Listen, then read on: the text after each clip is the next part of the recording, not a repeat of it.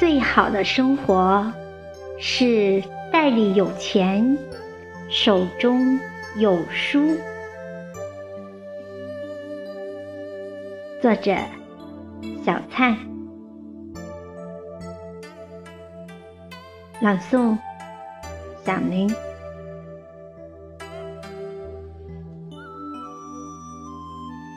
生活可以有一百种样子，有的人钟情于春风冬雪煮新酒，有的人满足于老婆孩子热炕头。个人选择无关对错，但如果要我说，在我的想象里，一个人最好的生活状态是什么？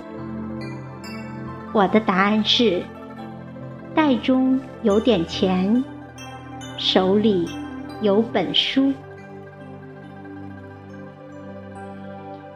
一，经济独立。才能有选择的权利。艺术说，经济如果不能独立，则什么都不用谈，衣食住行全靠他人施舍，却口口声声不愿做附属品，哀莫大焉。一个人首先要经济独立。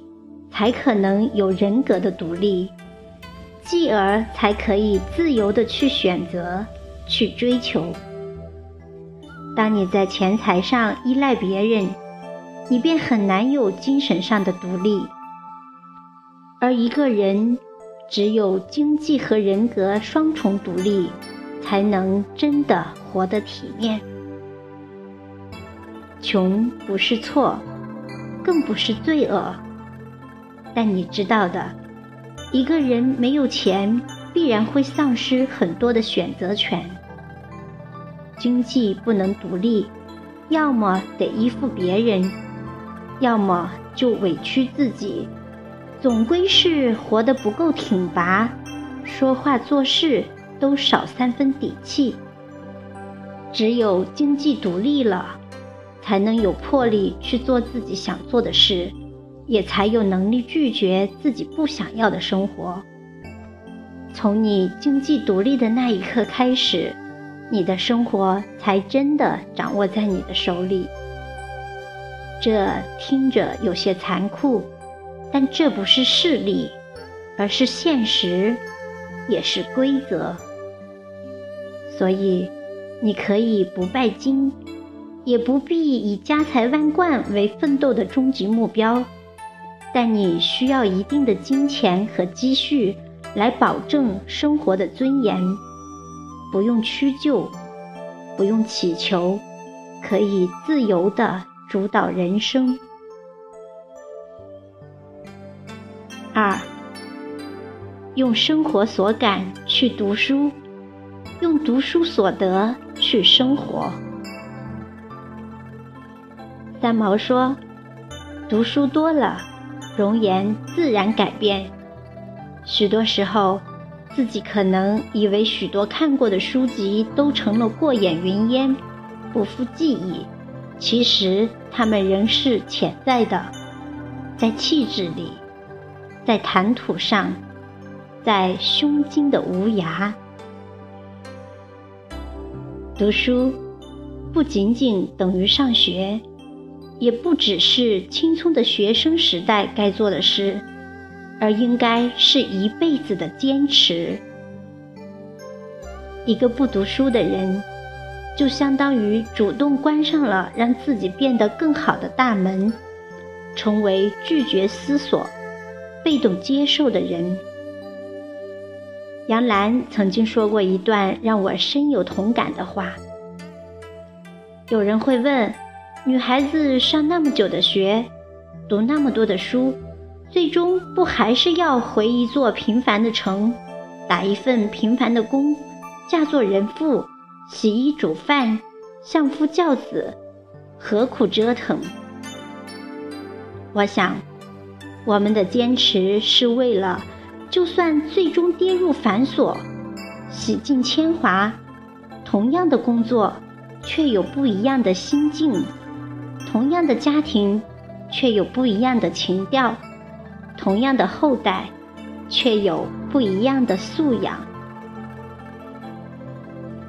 一天两天不读书，也许并看不出什么明显的变化；但一年两年，甚至十年、二十年不读书，这个人的气质。谈吐、思想观念，都会逐渐地暴露出他的无知和浅薄。读书是一种自我的修炼，用生活所感去读书，用读书所得去生活，从中修炼自己的心境，丰富自己的见识，这样的生活更显厚重。更有质量。三，人贵在自立和不断的自我提升。会赚钱，能独立，是一个人自立的过程；会读书，能学习，是一个人自我提升的过程。而这两者。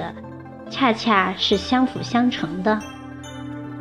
内心空虚、不懂得自我充实的人，想必事事寻求依赖，又谈何自立？只有知道不断滋养自己的人，才能让内在变得温润，让灵魂变得丰盈，然后真正的独立。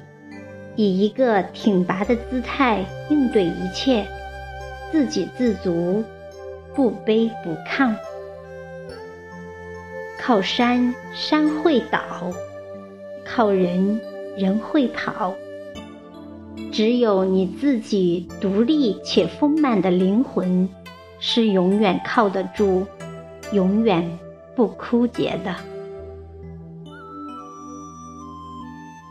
传播正能量，分享大智慧。今天的分享就到这里，感谢您的聆听。我是小林，期待着和您再次相约，我们来共同进步，成就更好的自己。拜拜。